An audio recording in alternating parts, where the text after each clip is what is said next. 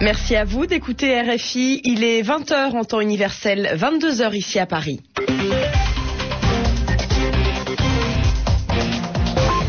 Natacha Vesnich. Bonsoir à tous et bienvenue dans cette édition du journal en français facile.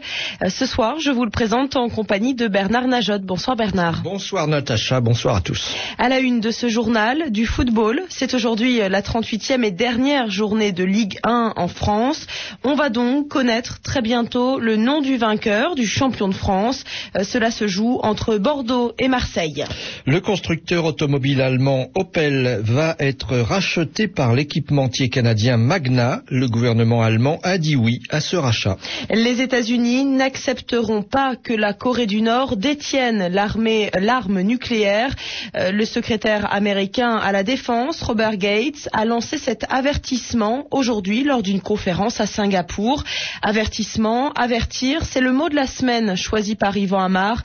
Il vous l'expliquera dans quelques minutes. Le journal en français facile. Et on commence avec le football Natacha. C'est ce soir que l'on connaîtra le nom du champion de France de Ligue 1. Oui, c'est aujourd'hui euh, la 38e et dernière journée du championnat donc. Et cette année, il y a plus de suspense. Lyon ne va pas gagner. Cette fois, cela se joue entre Bordeaux et Marseille. Mais Bordeaux a trois points d'avance sur Marseille. Il lui suffit d'un match nul face à Caen pour devenir champion. On retrouve tout de suite Christophe Diremzian. Vous êtes en direct du stade Michel Dornano à Caen. Euh, et le score entre euh, Bordeaux et Caen est toujours de zéro partout. La deuxième mi-temps vient de reprendre, Christophe. Effectivement, cette deuxième mi-temps qui a démarré depuis 1 minute et 51 secondes, toujours sur ce score nul et vierge de 0 à 0. Ce sont les Canets euh, qui ont fait l'action la plus dangereuse de cette première mi-temps à la dixième minute lorsque Steve Sabilan a effleuré un ballon juste devant la ligne d'Ulrich Ramé. Le ballon avait été servi par euh, Barzola, mais les Bordelais, dans l'ensemble, se sont créés les occasions les plus nombreuses à la cinquième minute, notamment euh, grâce à Johan Gouffran, à la treizième minute par le milieu de terrain brésilien Fernando, un coup franc euh, bordelais signé Johan Gourcuff. À la 18e minute de jeu a également failli trouver les buts de Vincent Planté, le gardien canet. Et puis finalement, une frappe de Fernando à la 36e minute a également été particulièrement dangereuse pour les Bordelais, mais à deux minutes de la mi-temps, c'est euh, Faïd Ben Kalfala euh, qui avait trouvé une bonne ouverture, mais malheureusement le ballon n'a pas trouvé preneur euh, devant la surface de réparation de Vincent Planté. Donc pour l'instant, 0 à 0 après 3 minutes de jeu en seconde période. Merci Christophe Diremzian en direct du stade Michel Dornano à Caen.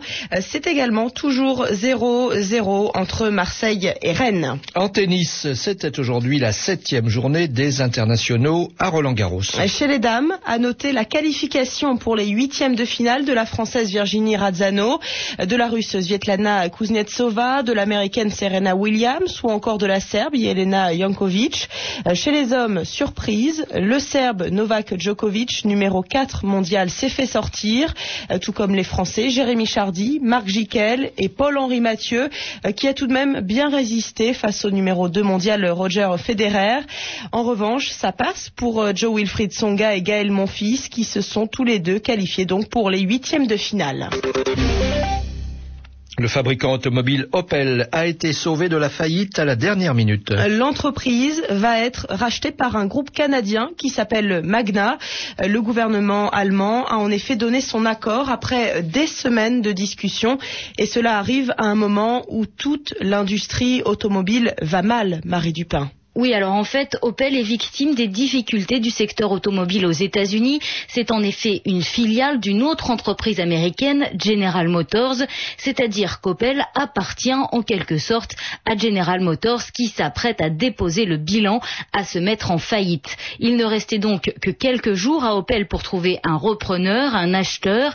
C'est chose faite. Ce sera le Canadien Magna et c'est un soulagement pour les salariés de l'entreprise qui sont tout de même 55 000 en Europe Europe, surtout en Allemagne, mais aussi en Belgique, en Espagne, au Royaume-Uni et en Pologne. Alors si Opel est, sauvé, Marie, ce n'est pas le cas de sa maison mère dont vous parliez il y a un instant, General Motors. Oui, pour General Motors, tout reste à faire. Il faut savoir que pendant 77 ans, cette entreprise a été le plus gros constructeur automobile mondial. C'est donc un tremblement de terre pour cette industrie aux États-Unis, mais aussi dans le monde entier. Lundi, General Motors devrait se déclarer en faillite.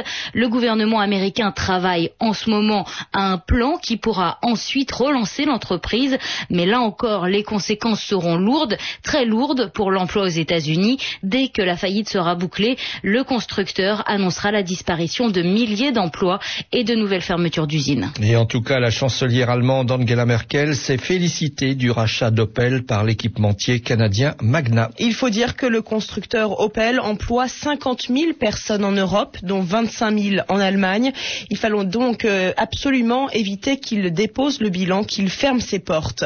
L'autre sujet de préoccupation d'Angela Merkel, ce sont les élections européennes. Euh, oui, dans une semaine maintenant, euh, les Européens devront se rendre aux urnes, mais les sondages prédisent un fort taux d'abstention, c'est-à-dire un fort pourcentage de personnes qui n'iront pas voter. Alors face à cette perspective, Angela Merkel et Nicolas Sarkozy ont décidé d'écrire un texte ensemble, un texte commun. Il a été rendu public aujourd'hui, mais paraîtra demain en Allemagne et en France. En France, ce sera dans le journal du dimanche. Euh, le président français et la chancelière allemande y appellent tous les Européens à aller voter le 7 juin prochain. Ils appellent aussi à une véritable régulation européenne face à la crise économique. Au Pakistan, l'armée affirme avoir pris le contrôle de Mingora. Mingora, c'est euh, le chef-lieu, la plus grosse ville de la vallée de Swat, là où l'armée a lancé une offensive contre les islamistes. Euh, c'était il y a trois semaines. Alors, si l'armée contrôle Mingora, c'est une victoire importante, car elle pourrait vraiment euh, affaiblir les talibans. Mais cette information n'est pas encore confirmée, car personne n'est autorisé à entrer dans les zones de combat. En Iran, trois hommes ont été pendus en public aujourd'hui. Pendre quelqu'un, c'est quand on lui met une corde autour du cou pour le faire mourir.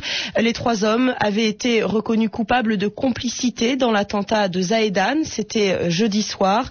Euh, l'attaque a visé une mosquée chiite. 25 personnes ont été tuées et 125 blessées. Amnesty International réclame une enquête euh, internationale et indépendante sur le nombre de civils tués au Sri Lanka. L'organisation de défense des droits de l'homme veut en effet que l'ONU rende ces informations euh, publiques. En effet, cette semaine, plusieurs médias, dont RFI, ont révélé que des documents confidentiels des Nations Unies évaluent à plus de 20 000 le nombre de civils tués. Et puis on retourne euh, au stade de Michel Dornano pour le football. on retrouve Christian Diremzian. un but a été marqué. Effectivement, un but signé Johan Gouffran pour Bordeaux, trois minutes après le début de cette euh, deuxième euh, période. Un but qui donne pratiquement désormais le titre de champion de France à Bordeaux après euh, dix ans de manque de réussite pour les Bordelais. Les Bordelais donc qui mènent 1 à 0 ici au stade d'Ornano et qui condamnent pratiquement du même coup l'équipe de Caen à la Ligue 2.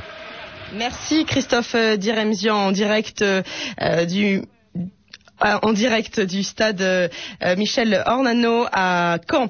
Les États-Unis n'accepteront pas que la Corée du Nord ait l'arme nucléaire. C'est une déclaration de Robert Gates, le secrétaire américain à la défense. Le chef du Pentagone a dit cela lors d'une conférence sur la défense asiatique à Singapour et il a averti que les activités de la Corée du Nord risquaient de provoquer, de déclencher une course aux armements en Asie. Avertir, c'est le mot de la semaine, Yvan Amar. Le mot de la semaine, c'est avertir avertir, le verbe, ou avertissement, le nom, puisque ce sont des mots qu'on emploie beaucoup autour de ce qui se passe en Corée. Chacun, en effet, se renvoie ce genre de termes, et derrière, on sent la menace, bien évidemment. Alors, au sens propre, avertir, c'est simplement informer de quelque chose, mais informer avec un petit peu d'avance. Informer que quelque chose pourra arriver ou que quelque chose pourrait arriver avant que cette chose arrive. Ça ressemble au verbe prévenir. Peut-être un petit peu moins utilisé car il n'a pas de substantif.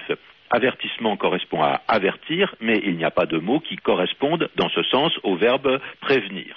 Merci Yvan Amar pour euh, le mot de la semaine. Il est 22h10 ici à Paris, 20h10 en temps universel.